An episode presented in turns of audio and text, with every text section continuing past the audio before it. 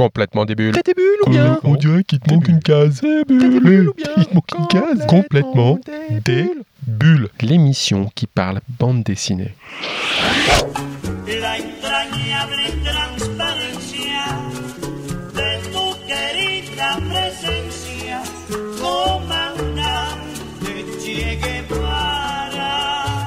Aujourd'hui, on va parler de Cuba et de révolution, avec l'histoire peu connue et incroyable d'un révolutionnaire hors du commun. Celle d'un Américain engagé dans les combats révolutionnaires aux côtés des Cubains. Une sorte de Che Guevara à l'américaine. Un homme atypique et complètement oublié de l'histoire, William Alexander Morgan. Hey dude, good accent. Le destin fascinant de cet homme est dévoilé grâce à une bande dessinée et surtout grâce aux travaux d'un homme qui s'est passionné pour ce personnage oublié. Gani Yakupi a écrit en BD l'histoire du Commandante Yankee.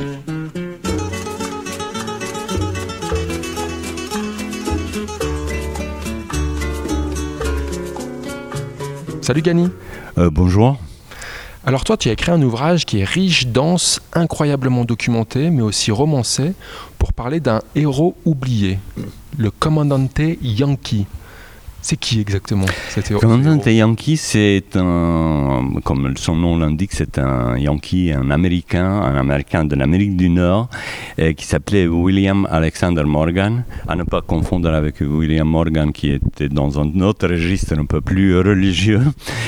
Et euh, c'est quelqu'un qui a consacré une bonne partie de sa vie, d'ailleurs la partie la plus importante, à la révolution cubaine. Alors voilà, c'est un Américain qui vient se battre avec les guerrieros locaux. Hmm. Pourquoi il est venu s'engager dans un tel combat?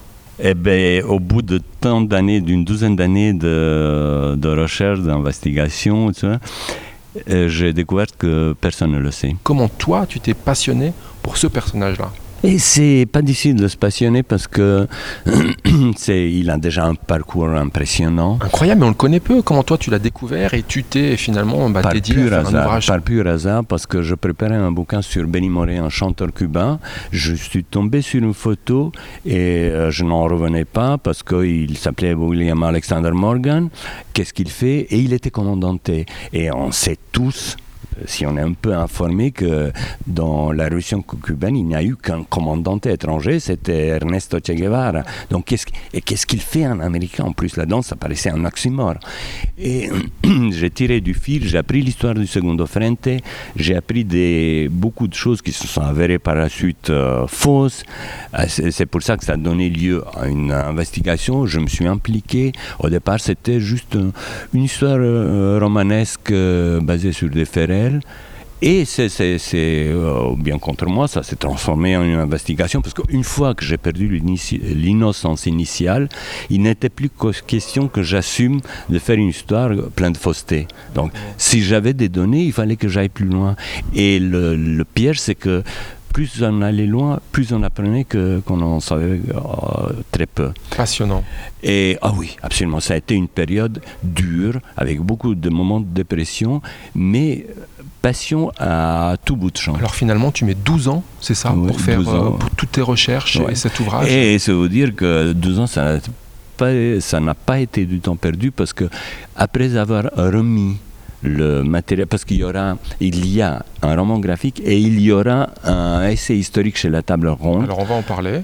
Où là Euh, vraiment, tu les t'attaches documents, les, les aux documents, vrais, véridiques. les avérés. témoignages, les documents qui les corroborent, des photos inédites. On va pas tout dévoiler, mais on, Bon, on- mieux peut-être pas. peut-être pas, mais finalement, Laissons, euh, pas de spoiler. L'histoire nous a montré que ça finit quand même pas très bien. C'est que c'est quand même incroyable ces histoires de guerrieros qui sont unis dans le combat, mais qui arrivent au final à, à- à- à s'entretuer. Ben, C'est-à-dire que euh, on apprend que toute révolution, enfin on dit que les révolutions mangent leurs enfants, c'est vrai partout dans toutes les, tous les cas d'histoire, que ce soit en Union soviétique, en France ou à Cuba.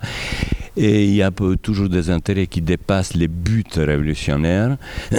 Et là, c'est pas une exception. Et d'ailleurs, moi, euh, la révolution, enfin la révolution, ils appellent la période insurrectionnelle les Cubains, parce que la révolution en réalité commence le 1er janvier euh, 1959, parce qu'il y a révolution pour eux. Et c'est-à-dire que euh, la, la guerre, je les passe assez rapidement. Moi, ce qui m'intéressait, comment c'est dévertuer cette, cette- belle histoire parce que euh, la révolution cubaine est un des joyaux du XXe siècle. Et ce qu'on en a fait, ce n'est pas vraiment très gai. Et, mais c'était, il y avait de bonne volon- volonté de, de, de part et d'autre. Simplement, il y a certains gens avec euh, certaines personnes avaient leur intérêt là-dedans. Et c'était, je trouvais que c'était encore plus intéressant à raconter que la guerre en elle-même. La sûr. guerre, c'est pom pom et c'est fini. Alors ce qu'on constate aussi en lisant euh, ta BD, c'est que cette révolution cubaine, euh, à un certain moment, c'était un peu le bazar, non? Il y avait tellement de force en présence. Oui, oui, oui, Mais c'était, c'est évident, en fait, tout ce qui est spontané, c'est le bazar, forcément. C'était, c'était d'ailleurs, euh, pour, pour beaucoup de gens, c'était un peu insensé. C'était, elle n'a pas eu l'appui qu'on lui attribue Aujourd'hui. Non, absolument pas. Alors très vite quand même, et on le sent, le personnage qui se dégage, euh, c'est Fidel, très Hmm. charismatique, euh, qui a su faire ce jeu de pouvoir euh, et qui a su ben, en- embarquer un soutien populaire. Hmm. Le peuple cubain, lui, tu crois qu'il s'est pas un peu fait piéger finalement? Bah, il s'est fait piéger justement en y croyant. Parce que son jeu de charmeur de serpent a commencé déjà le 1er janvier euh, 1959 et il l'a fait d'une façon magistrale. Euh, il faudra que les lecteurs attendent la sortie du, de l'essai histo- historique parce qu'il y a un chapitre qui montre jusqu'à quel point euh, son, sa, force de pers- persuasion était étendue jusqu'à ses plus proches. Alors on le sent vraiment dans ta, dans ta BD. Par exemple, moi j'ai noté page 164, je voulais te demander si ça c'était véridique. Fidel dit il n'y aura jamais de communisme, ce n'est pas au programme. C'est mot par mot ce qu'il a dit. Incroyable. Oui, oui, non, mais en plus, s'est, il s'est fichu d'un, mercenaire euh, légionnaire espagnol. Et ça, je l'ai de plusieurs sources. Il lui a dit strictement, mais t'es con, toi, parce que ici, il n'y a pas de communisme, il n'y aura jamais de communisme, tu t'es trompé de pays. C'est assez fou de, de lire ça avec la perspective historique qu'on a maintenant. Ah oui. Si on revient au personnage principal, dont l'histoire est quand même fabuleuse, William Alexander Morgan, tu faisais le parallèle tout à l'heure avec euh, El Comandante qu'on connaît, Che Guevara. Mhm. Finalement, El Comandante euh, Morgan, c'est un peu le même personnage, mais américain. Comment est-ce que tu expliques que son histoire n'ait pas été aussi connue, parce qu'elle est aussi puissante finalement que celle du Che Mais il n'est pas été connu parce qu'elle était enterrée avec le corps. Parce que, euh, le, parce que Fidel a fait tout pour, pour l'effacer. Il ne voulait pas juste l'assassiner, il voulait l'effacer. Fidèle, et puis les Américains aussi, non?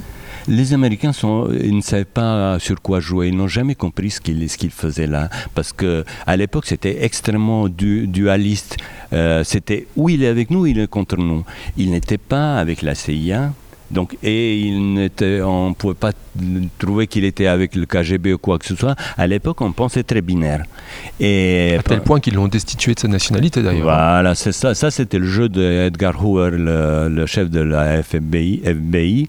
Mais en fait, surtout, c'est que l'histoire était injuste. On retient que le principal, euh, le principal, le principal acteur.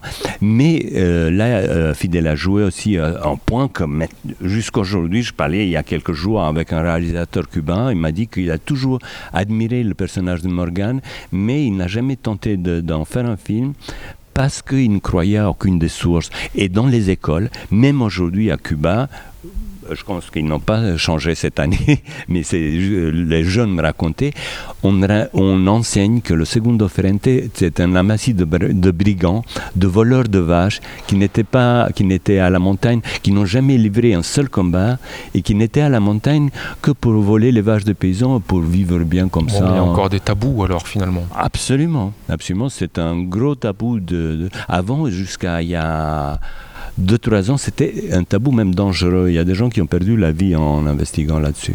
Gagny, nous pour finir l'émission, on a ce qu'on appelle en général des questions débiles. complètement débile. Eh oh, il te manque une case. Euh, t'es des bulles. Gagny, après tant de travail, un sujet historique et à la fois aussi émouvant, passionnant, est-ce que c'est une grande émotion quand on voit sortir un ouvrage comme ça? Énorme.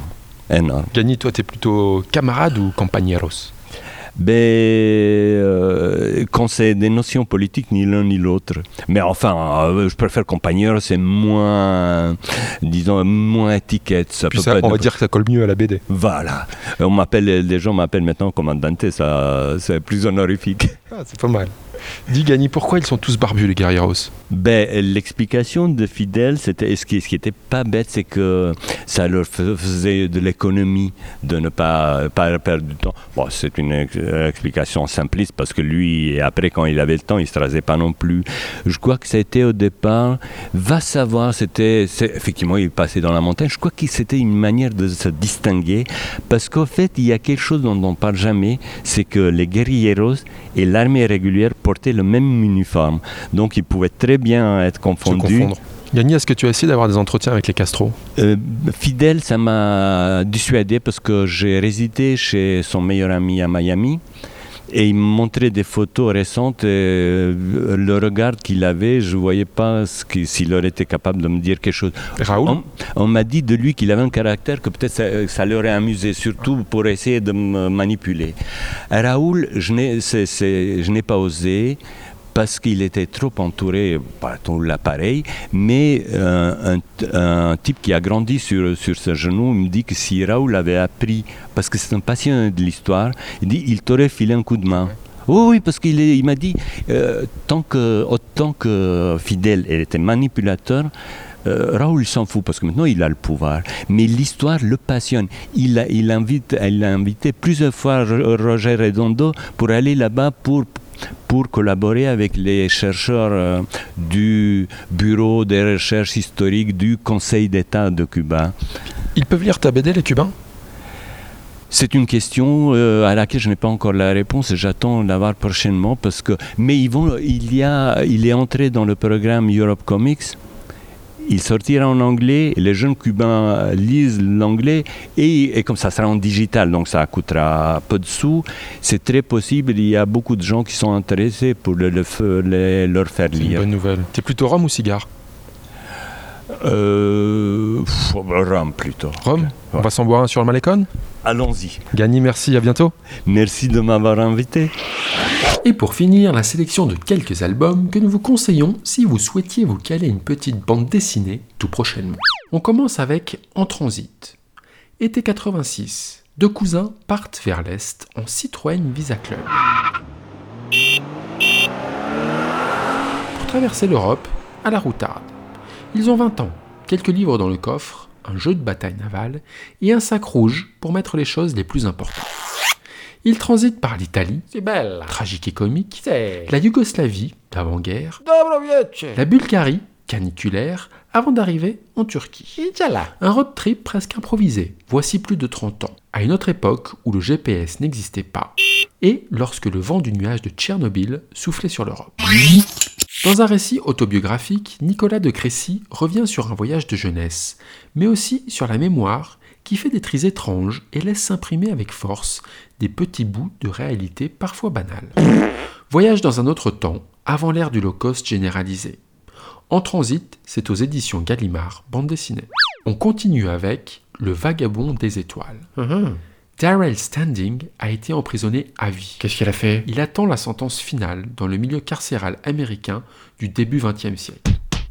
Isolement, torture, coups bas sont le quotidien de cet homme qui vit en retrait de tout. Il subit des hallucinations permanentes résultant de l'activité de sa conscience solitaire. Folie, délire, hallucination, Darrell Standing va apprendre à laisser sa conscience s'échapper de son corps pour se réincarner dans d'autres êtres, d'autres vies, en d'autres temps. Homme promis à la mort, il va pourtant vivre mille vies, toucher à des existences évanouies sans pour autant pouvoir les choisir. Il devient le vagabond des étoiles. C'est beau. Une étincelle allumée qui brille sans cesse et défie le temps. La violence du milieu carcéral et la puissance des forces de l'esprit dans ce premier tome d'un dioptique qui adapte en BD le roman de Jack London, Le Vagabond des Étoiles. C'est de Dury Frebs aux éditions Soleil dans la collection Noctambule.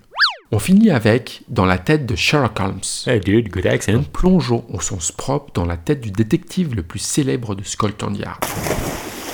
Une mise en image qui sort du cadre et un découpage quasi interactif pour comprendre visuellement comment l'homme se remue les méninges et collecte des indices pour mener ses enquêtes. Oui, visuellement, on voit dans sa tête quoi. Et là, justement, il enquête sur des médecins qui ont été invités par un mystérieux mécène à un spectacle de prestidigitation chinois. Le docteur Herbert Fowler fait partie des invités. Mais après le spectacle, il est victime d'une amnésie ponctuelle et est retrouvé en pleine nuit, errant dans la rue en robe de chambre, avec de surcroît une clavicule cassée. Ami du docteur Watson, le docteur Fowler va bénéficier de l'expertise du célèbre détective. Sherlock Holmes va remonter le temps et ouvrir une enquête sur ce qui semble un complot de grande ampleur. On découvre le personnage de Sir Arthur Conan Doyle, Hey, dude, good accent. un brin hyperactif dans ce premier tome rondement mené de Cyril Liéron et Benoît Dahan, et c'est aux éditions Ankama. Et dans notre sélection album alternatif, voici Le Jardin de Daubigny. Charles-François Daubigny est un jeune peintre du 19e siècle. Il décide de s'éloigner de la voie classique pour peindre la nature. Il cherchera l'inspiration dans la nature de Fontainebleau, puis lors de différents voyages, avant de se mettre à peindre sur une barque en mouvement. Un peu original, le mec. Il aime les couleurs fugaces de la nature, celles qui passent en une heure sans même que l'on ne s'en rende compte. Un coucher de soleil, quoi.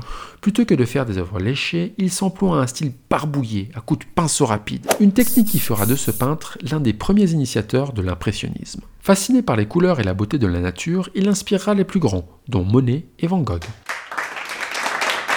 Ce dernier d'ailleurs ira jusqu'à s'installer dans sa maison pour y peindre une toile hommage qui s'intitule Les jardins de Daubigny. C'est une BD de Bruno de Rouvert et Luc de Chromiki aux éditions 11 pages. Voilà, voilà. Alors, bonne lecture. Et comme on dit dans l'émission, les bulles, il n'y en a pas que dans le champagne, mais aussi plein les BD. Et le 9e art, lui, se consomme sans modération. Alors, soyez des bulles. Complètement des bulles. Des bulles ou bien On dirait qu'il te manque une case. Des bulles ou bien Il te manque une case. Complètement des bulles.